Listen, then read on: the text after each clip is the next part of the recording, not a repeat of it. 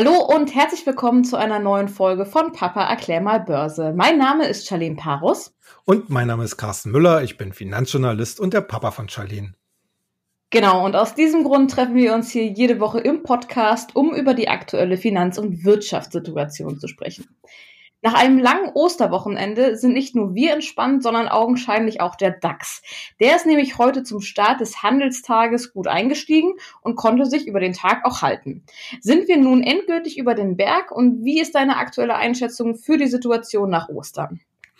Ja, also über den Berg, soweit würde ich vielleicht jetzt noch nicht gehen. Äh, der deutsche Aktienmarkt, wie auch ganz Europa, reagierte natürlich aus, auf die Vorgaben von der Wall Street, denn die armen Amerikaner, die durften gestern nicht frei haben. Also die Wall Street hat gestern gehandelt, aber okay. eben mit einem ordentlichen Plus abgeschlossen, was vor allen Dingen auch den Technologiewerten an der äh, Nasdaq und an der direkt an der New York Stock Exchange zu verdanken war. Äh, der deutsche Markt, äh, der preist eigentlich wie auch andere europäische Märkte immer mehr ein, dass wir in der Corona-Krise so langsam, wie gesagt, äh, die Bergspitze scheinbar erreicht haben. Man sieht es ja auch in der Politik, dass immer mehr über Lockerungen, äh, zumindest über gewisse Zeiträume von Lockerungen mhm. gesprochen wird. Wir haben jetzt insgesamt natürlich äh, die Tatsache, dass wir jetzt schon einige Tage äh, mit sehr positiven äh, Kursentwicklungen hatten. Und natürlich wären diejenigen, die bisher so an der Seite standen, doch etwas nervöser, obwohl es ja eigentlich immer noch relativ viele Pessimisten gibt, gerade institutionelle Anleger, äh, mhm. äh, so ist zu hören, äh, setzen darauf, dass der Markt nochmal so richtig runterknallt, nochmal seine alten Tiefs sieht. Ich denke mal, dass äh, da zu viel Pessimismus ist und ich glaube schon, dass hier immer weitere Anleger zu der Meinung kommen, dass man hier doch jetzt langsam aufspringen sollte, zumindest mit einem Fuß in die Tür sich stellen sollte, um jetzt hier nicht wirklich äh, eine äh, die startende Erholung zu verpassen. Und das treibt natürlich die Kurse nicht besonders äh, stark, muss man sagen. Also im Index mhm. äh, haben wir, wie gesagt, ein gutes äh, Plus von ein Prozent heute gesehen. Aber äh, es geht ja nicht darum, hier jeden Tag fünf oder, oder sieben oder zehn Prozent plus zu machen, sondern es geht um eine Stabilisierung. Und es geht vor allen Dingen um die Stabilisierung oberhalb der 10.000 Punkte Marke. Mhm. Und das scheint sich nach und nach wirklich festzusetzen. Und das sehe ich eigentlich äh, als sehr optimistisches äh, Zeichen an. Hm, okay. Jetzt hatte ich ja anfänglich von dem entspannten DAX gesprochen. Dieser war wohl heute doch ein bisschen zu entspannt, denn er hatte einen Herzstillstand. Ja. Äh, was ist denn da passiert, bitte? Ja, also relativ kurz nach äh, Börseneröffnung gab es dann äh, keinen Cetra-Handel mehr. Der wurde äh, sozusagen gestoppt und das dauerte, glaube ich, insgesamt vier Stunden. Äh, die Deutsche Börse AG äh, hatte inzwischen erklären können, also es soll zumindest kein Hackerangriff gewesen sein, sondern rein ein mhm. technisches Problem. Äh, wie wir ja alle wissen, heutzutage läuft ja alles über Computer und über Software.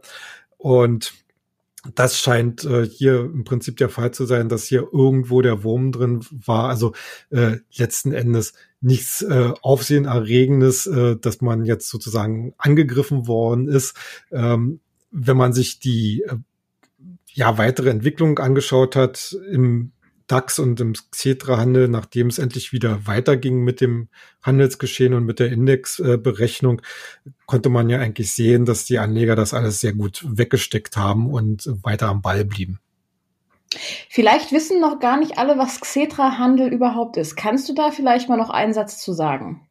Naja, das ist letzten Endes nichts weiter als der äh, Computerhandel, äh, den die deutsche Börse macht. Es gibt ja quasi äh, Präsenzhandel noch, zumindest in äh, kleineren äh, Umfängen, aber Xetra umfasst letzten Endes alles, was äh, über ja, elektronischer Handel ist, ist eine elektronische Handelsplattform.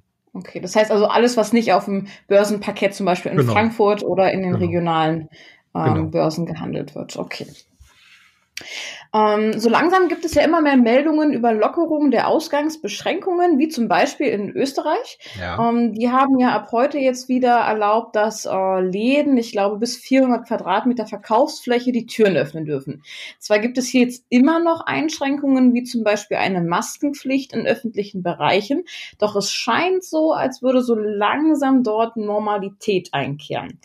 Andere europäische Länder haben jetzt nun Ähnliches vor oder wollen zumindest darüber diskutieren, wie die Kanzlerin morgen, also am Mittwoch, ähm, ja, welche Auswirkungen haben denn jetzt nun diese stufenweise Lockerung für die europäische Wirtschaft? Ja, also insgesamt passt das natürlich, wie gesagt, alles ins Bild. Also gerade Österreich, die waren ja sehr konsequent und relativ früh auch mit den Anti-Corona-Maßnahmen. Mhm. Und insofern wundert es auch nicht, dass sie jetzt letzten Endes die ersten sind in Europa, die jetzt hier wieder den ersten Schritt hin zu einer Normalisierung gehen können und wollen. Äh, letzten Endes ist es das vorgezeichnete Bild, was wir hier auch in den letzten Wochen immer wieder diskutiert haben. Äh, natürlich so ein Lockdown einer gesamten Wirtschaft, ob jetzt nun ein einzelner Markt oder eine ganze Wirtschaftsregion oder weltweit, äh, lässt sich natürlich nicht auf Dauer äh, aufrechterhalten, denn am Ende wird, werden einfach die Vorteile oder die gesundheitlichen äh, Aspekte komplett überlagert durch die wirtschaftlichen Nachteile, die dann am Ende auch gesundheitliche Probleme, wir reden dann hier von Depressionen etc. Mhm. pp und anderen Krankheiten äh, überlagert werden. Und äh, natürlich äh, ist Österreich jetzt erstmal äh, eine Spezialsituation, weil es auch ein relativ kleines Land ist. Äh, ich glaube, dass zum Beispiel Spanien, Italien hier noch äh, sicherlich einige Wochen brauchen werden.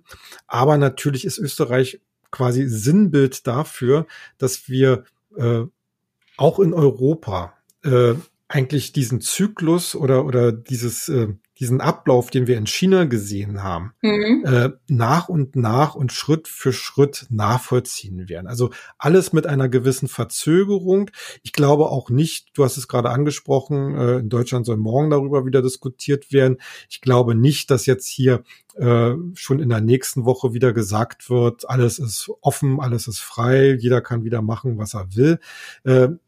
Aber jedes Anzeichen, jeder, jede Maßnahme, die verkündet wird oder jede Restriktion, die zurückgenommen wird, wird eigentlich zeigen, okay, wir haben zumindest anscheinend das Gröbste oder das Schlimmste hinter uns.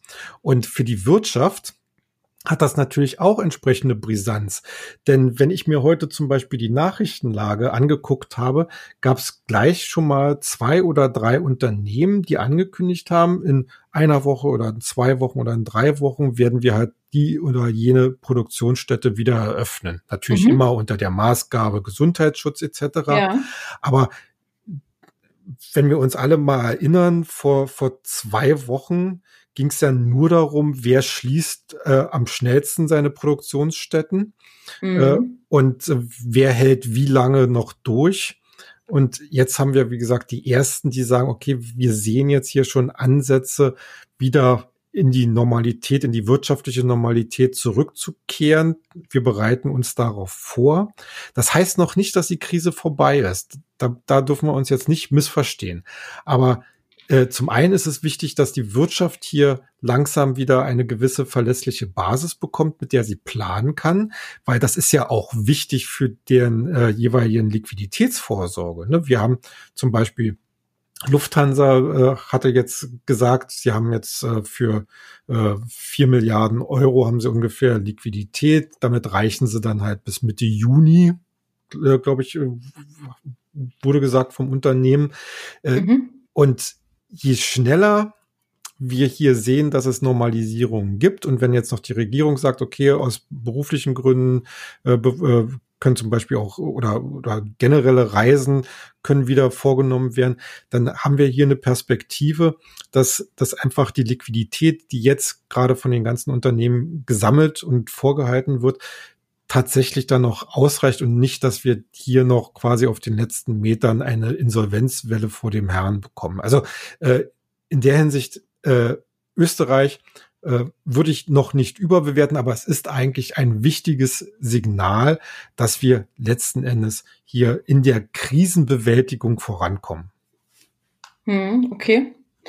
Ähm, ich möchte noch mal zu einem anderen Thema springen. Und ja, zwar ja. hast du eingangs darüber gesprochen, dass die Wall Street ja gestern den Handel hatte ähm, und dass dort ein maßgeblicher Punkt, warum der ähm, Dow Jones so gut abgeschlossen hat am Handelstag, wohl die Technologiebranche war. Ja. Was war denn dort in der Branche los? Naja, also ganz konkret war jetzt äh, nicht, nicht wirklich äh, viel los, wenn ich das mal jetzt so sagen darf. Äh, es gab so den ein oder anderen Wert, der äh, positiv herausstach, zum Beispiel eine Tesla, die, ich glaube, gestern an der Wall Street äh, 14 Prozent oder 15 Prozent machte. Okay. Äh, nach der Nachricht, dass man äh, jetzt aus Autoteilen Beatmungsgeräte bauen möchte, mhm, was, genau. was äh, in Amerika total gut ankam. Ähm, aber das war doch jetzt schon ein paar Tage her, oder? Ich hatte das, glaube ich, vor einer Woche schon gelesen, ja, dass die aber Model man, 3 irgendwie. Manchmal brauchen sie halt ein bisschen länger, muss ich einfach mal so sagen. Ah, okay. äh, das, ich sag mal so, da muss ja auch die, die richtige Nachricht oder Einschätzung muss ja auch mit der richtigen Stimmung am Markt zusammentreffen. Ne? Mhm. Äh, du kannst eine wunderbare Nachricht äh, absetzen, wenn der Markt an diesem Tag ähm, ja negativ ist, dann verpufft solche Nachricht auch manchmal sehr schnell. Ähm, auf jeden Fall ist das ja nur ein kleines Indiz, sondern äh, wichtig ist eigentlich letzten Endes folgende, folgendes. Die, der Technologiesektor hat in der jetzigen Krise oder in der bisherigen Krise äh, signifikant weniger verloren als äh, die äh, ja klassischen Bereiche wie Industrie oder oder Dienstleistung. Also das konnte das kann man sehr gut erkennen, wenn man, wenn man sich zum Beispiel die Kursentwicklung des Nasdaq 100 im Vergleich zum S&P 500 und zum äh, Dow Jones äh, anschaut. Äh, da werden wir euch gerne auch auf Instagram die entsprechende Grafik noch nachliefern. Und mhm. äh, wichtig ist, die Technologiewerte, die repräsentieren ja am Ende das, was die Zukunft des Wirtschaftswachstums darstellt. Also alle Trendthemen, die du dir vorstellen kannst. Ob es jetzt E-Mobilität ist, ob es Computer ist, äh, künstliche Intelligenz, äh, diese ganzen äh, Fragen wie Smart Food, Smart Farming, äh, Gaming. Ähm, jetzt, jetzt neuerdings natürlich auch Home Office, Cloud, Home Edu äh, Education, also äh, äh, äh Fortbildung und, und, und, und Lehre äh, zu Hause.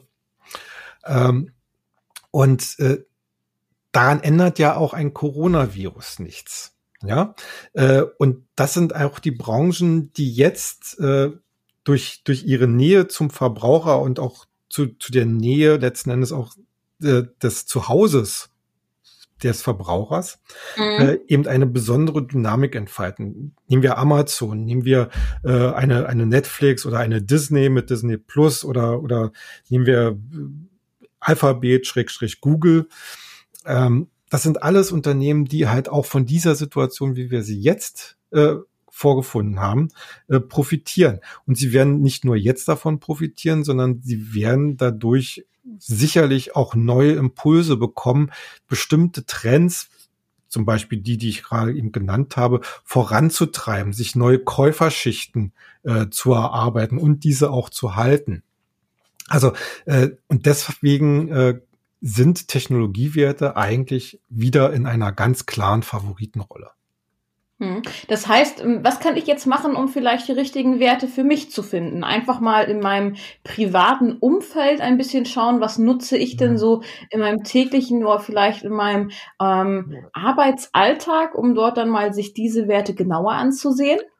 Also das ist eine, äh, ich sag mal so, eine sehr alte Anlagestrategie, die sehr oft geprüft und sehr oft äh, für richtig befunden worden ist. Es gab, es gab mal, ich weiß gar nicht mehr, ob der aktiv ist, es gab mal einen ganz berühmten Fondsmanager, Peter Lynch, der hat auch ein entsprechend berühmtes Buch geschrieben, wo er, besch äh, wo er beschrieben hat, wie sein Anlageprozess äh, aussieht. Und mhm. ein, eine Kernthese von ihm war immer, schau dich in deinem eigenen Zuhause, in deinem eigenen privaten Umfeld um, was nutzt du, welches Scheuermittel benutzt du, mit welchen Stiften malst du, äh, welche, welche Sender guckst du, welche Filme konsumierst du, was für ein TV-Gerät hast du in deinem Wohnzimmer zu stehen und geh davon aus, du bist nicht alleine auf dieser Welt und das sind dann die Unternehmen und auch die Aktien, äh, die man sich entsprechend anschauen sollte. Mhm. Ja. Ja, also in der Hinsicht, die, die eigene Erfahrung mit einem Produkt äh, ist eigentlich immer die beste Erfahrung. Weil man weiß, wenn man eine Akt, die entsprechende Aktie kauft, weiß man wenigstens, worum es geht. Mhm. Ja. Ja. Okay. Gut. Ja, ähm, ich hatte jetzt zum Beispiel letztens ähm, mich mal über ähm, Beyond Meat so ein bisschen informiert ja, gehabt. Ne? Fand genau. ich sehr interessant, so dieses Green Food, ähm, was jetzt ja alles ein sehr großer Trend ist. Genau. Ähm, hatte ich dann auch mal gekauft, fand ich total genial, dieses ähm, fleischlose Fleisch. Das wäre jetzt zum Beispiel so ein Beispiel dafür, ne? Also genau, also wenn, genau, man es selber genau. gut findet, vielleicht sich da mal doch noch mal ein bisschen mehr reinzulesen. Ja, auf jeden Fall. Also das ist ein ganz klarer Trend. Also äh, wir haben natürlich prozentual gesehen, äh, ich, äh, wenn man jetzt so das Verhältnis äh, sich anschaut, Vegetarier zu, ich sag mal so, Fleischesser, äh, gibt es äh, von einzelnen Märkten äh, relativ große Schwankungen, aber äh, ist so im Bereich noch von sieben bis 14 Prozent Marktanteil derzeit. Mhm. Vegetarier okay. zu, zu, zu Fleischesser.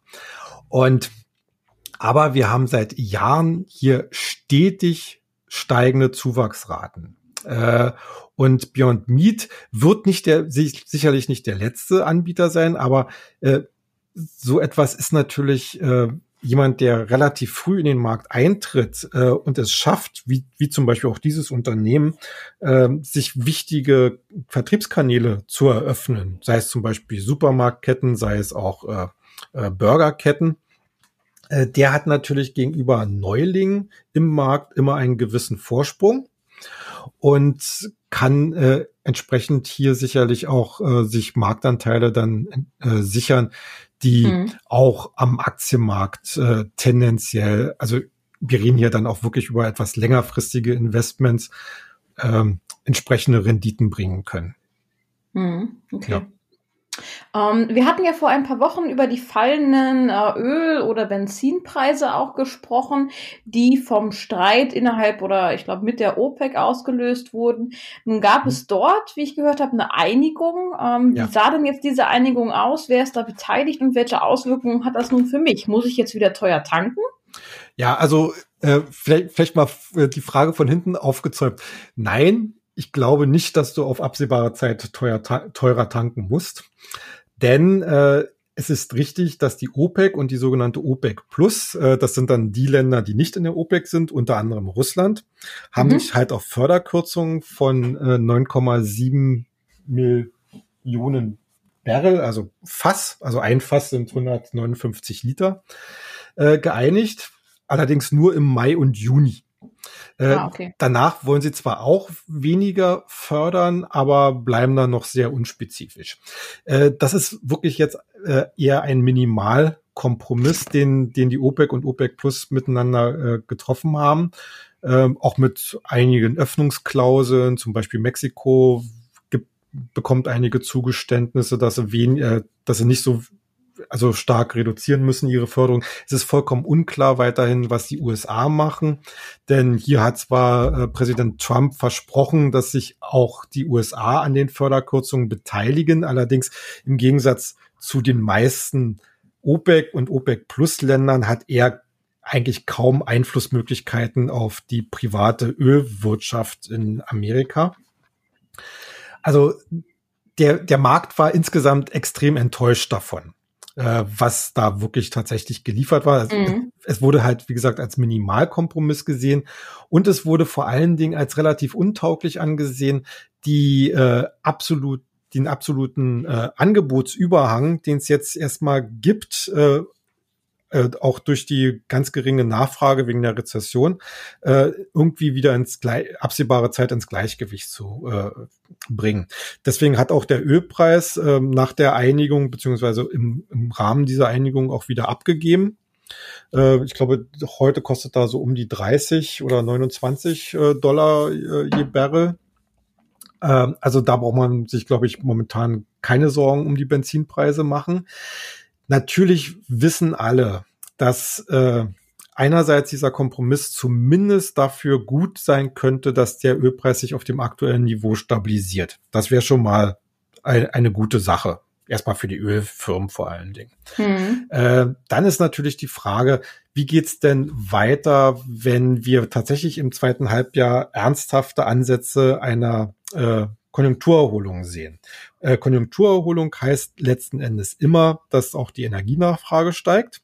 Allerdings sind momentan die Öllager dermaßen zum Bersten voll, dass natürlich damit gerechnet wird, dass erstmal hier die Lagerbestände abgebaut werden, ehe es tatsächlich wieder eine höhere Nachfrage nach Rohöl geben wird. Also ich denke mal, äh, um nochmal den Benzinpreis zu nehmen, äh, für die nächsten Monate brauchen wir uns da, glaube ich, keine großen Sorgen machen. Selbst jetzt im kommenden Sommer, da beginnt ja in Amerika die sogenannte Driving Season, also die Fahrsaison, wo mhm. viele halt rumfahren äh, im Land. Äh, ich denke mal, diese Driving Season wird dieses Jahr unter dem Eindruck von Corona sehr schmal ausfallen. Also äh, am Ölmarkt erwarte ich jetzt erstmal für die nächsten Wochen und Monate keine wesentliche Erholung. Hm. Das heißt, auch wenn vielleicht in absehbarer Zeit in Deutschland der Verkehr wieder ansteigt, jetzt aktuell sind ja die Straßen leer, weil fährt ja keiner zur Arbeit ja. gefühlt, ähm, dass auch sowas dann quasi den Preis kalt lässt. Ja, also ich rechne nicht mit signifikanten Steigungen. Also natürlich werden die Ölfirmen versuchen, hier äh, wenn sie merken, dass die, dass die Aktivitäten, die Fahraktivitäten wieder steigen, werden sie natürlich versuchen, hier ein bisschen an der Preisschraube zu drehen. Aber ich denke mal, mehr als äh, ein paar Cent werden sie da sicherlich nicht hinbekommen. Hm, okay. Ähm, ich möchte mal noch ein anderes Thema für heute zum Schluss besprechen. Und zwar ist die Berichtssaison für das erste Quartal in diesem Jahr jetzt nun gestartet. Und da wird jetzt natürlich besonders mal drauf geschaut, da ähm, eventuell die ersten Entwicklungen in der Corona-Pandemie dort abzuzeichnen sind. Welche Unternehmen haben denn da jetzt schon ähm, ja, Berichte abgegeben und sah man da jetzt schon erste Auswirkungen? Ja, also äh, für uns Finanzjournalisten ist ja eine Berichtssaison sozusagen äh, immer ja wie soll ich sagen, die aktivste Zeit. Da gibt's ja wirklich tagtäglich Dutzende Zahlen, die man im Zweifel analysieren kann und wo sich auch neue Investment Stories ergeben. Äh, mhm. Jetzt zum Anfang äh, geht's natürlich jetzt noch ein bisschen erst, erst relativ träge los. Also heute standen eigentlich im Wesentlichen drei Firmen äh, auf dem äh, Terminplan. Einmal zwei Banken, zwei US-Banken, JP Morgan und Wells Fargo und mhm. dann der Pharma- und äh, ja, Konsumgüterkonzern Johnson Johnson. Vielleicht erstmal ein paar Worte zu den Banken. Ähm, ganz grundsätzlich muss man sagen, die Bankzahlen waren extrem schlecht. Äh, also der, der Gewinn sowohl bei, bei Wells Fargo als auch bei JP Morgan äh, ist extrem eingebrochen. Bei JP Morgan zum Beispiel hat er sich mehr als gedrittelt. Also äh, Woran liegt das? Äh, dazu wollte ich jetzt gerade kommen. äh, denn beide Banken haben ihre Risikovorsorgen deutlich nach oben geschraubt. Risikovorsorge heißt bei einer Bank, äh, sie legt quasi Geld zurück für den Fall, dass Kredite, die sie vergeben hat, ausfallen. Weil diese ah, okay. ausgefallenen Kredite müssen ja dann irgendwie in der Bilanz gegenfinanziert werden. Und das äh, machen halt Banken über Rückstellungen. Ne? Und äh, jetzt ist es halt äh, eine eine Sache der Bank äh, zu sagen, wie, wie argumentieren und wie, und wie rechnen wir da in dieser Hinsicht. Ähm, sowohl Wells Fargo als auch JP Morgan haben sich halt entschieden, äh, signifikant höhere Rückstellungen zu machen, die natürlich dann entsprechend auch den Nettogewinn in, äh, in Milliardenhöhe dann schmälerte, mhm. schmälerten. Ähm, ich würde das durchaus begrüßen, weil noch keiner wirklich weiß, wie in den nächsten Wochen und Monaten die tatsächliche Verfassung der amerikanischen Wirtschaft und vor allen Dingen natürlich auch der, des Mittelstandes aussehen wird. Es ist ja so, dass äh, in Amerika ja doch ein bisschen die Uhren anders ticken und jetzt nicht solche äh, äh, ja Staatsgarantien zum Beispiel, äh, wie, wie hier in, in Deutschland stellenweise gegeben werden. Ähm, und natürlich müssen die Großbanken sehen, dass sie ihr Kreditengagement entsprechend ähm, absichern. Mhm. Äh, interessant durfte es dann letzten Endes erst im zweiten Quartal oder jetzt im Laufe des zweiten Quartals oder am Ende des zweiten Quartals werden. Denn dann wird sich erst herauskristallisieren, ob diese absolute Vorsicht, die die Banken jetzt äh, haben, äh, gerechtfertigt war oder nicht. Oder ob sie mehr drauflegen müssen oder ob sie zumindest zum Beispiel die Rückstellungen wieder reduzieren können, weil das würde, letzteres würde ja bedeuten am Ende, dass äh, sie sehr schnell wieder ihre Gewinne äh, steigern können das ist halt wie so eine Waage. Ne? Also mehr, mehr Gewinn, weniger Rückstellung, mehr Rückstellung, weniger Gewinn. Und mhm. äh, das werden wir halt sicherlich am Ende des zweiten Quartals sehen, in welche Richtung es geht. Und da wird es dann letzten Endes spannend. Beide Aktien verlieren heute. Allerdings würde ich sagen, äh, mit äh, derzeit, ich muss mal ganz kurz auf mein Terminal gucken, im Bereich von, von drei bis fünf Prozent ist das alles noch äh, relativ vertretbar. Ähm, vollkommenes Kontrastprogramm lieferte Johnson Johnson, obwohl das Unternehmen auch seine äh, Prognose für dieses Jahr ge gekürzt hat. Mhm. Aber man ist mit äh, einerseits mit den Ergebnissen, die man für das erste Quartal abgeliefert hat, besser abgeschnitten, als der Gesamtmarkt erwartet hatte oder als, der, als die Analysten erwartet hatten. Auf der anderen Seite hat Johnson Johnson natürlich auch äh, ein ich möchte es sagen, Corona-Appeal. Denn äh, man selber ist zwar kein äh, großer Impfstoffhersteller, arbeitet aber an einem entsprechenden Projekt für einen Covid-19-Impfstoff mit. Und das ah, ich hätte jetzt eher so an Hamsterkäufe gedacht, weil du meintest, nee, äh, das nee, ist ein Pharma. Nee, also, Pharma, gut, ja. ja. Nein, nein, also, also hier geht's dann jetzt eher um, um die Pharmaschiene. Und äh, Johnson Johnson ist da ja generell so und so sehr stark äh, äh, aufgestellt, forscht allerdings eher so im Bereich von, von Krebs und anderen, ähm, ja, ich sag mal so Zivilisationskrankheiten. Mhm. Ähm, aber äh, wie gesagt, diese, diese ganze Impfstoffgeschichte, die hinterlässt auch seine, ihre Spuren bei Johnson Johnson. Und äh, ja, die Aktie sieht heute sehr stark aus. Ähm, wenn man, wenn man mal bedenkt, äh, jetzt, äh, wann war das? Ähm, äh, Ende März hat sie gerade mal 111 Dollar gekostet. Heute aktuell mit 145 Dollar. Also das ist schon ein Rebound, wie man mhm. hier im Buche steht. Ja, und, und dabei gibt es auch nicht mehr einen Wirkstoff. Ne? Was, äh, ja. was passiert denn vielleicht mit der Aktie, wenn es dann ähm, einen Impfstoff gibt? Also wenn Sie dabei sind, äh, äh, dass, dass sozusagen Sie mit dabei sind bei solch einem Impfstoff, äh, wird es, denke ich mal, noch noch, ne, noch einen stärkeren Impuls geben. Allerdings muss man das auch, wie gesagt, immer so ein bisschen im, im Verhältnis sehen, äh, weil ich glaube, im nächsten, also wenn, wenn jetzt Ende des Jahres oder erst im nächsten Jahr tatsächlich ein solcher Impfstoff vorliegen sollte, dann wird es wahrscheinlich die Börse nicht mehr ganz so interessieren. Wir Man rechnet jetzt ja doch noch ähm, dieses Jahr damit. Weißt du denn, wer da so die großen Player sind aktuell? Naja, es gibt ja ähm, eine, äh, eine, eine Gesellschaft, äh, Biontech heißt die, äh, die eigentlich aus Deutschland kommt, äh, aber auch an der Wall Street äh, notiert ist.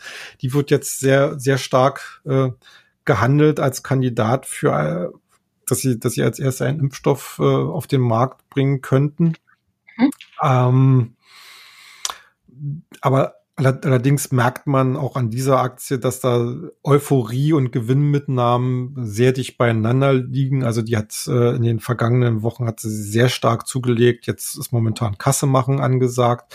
Ich glaube, Kiagen arbeitet auch an einem entsprechenden Wirkstoff. Dann gibt es ja auch immer wieder Überlegungen, ob man schon vorhandene Medikamente, zum Beispiel gegen Ebola, ähm, auch äh, gegen äh, ähm, Covid-19 einsetzen kann. Ja.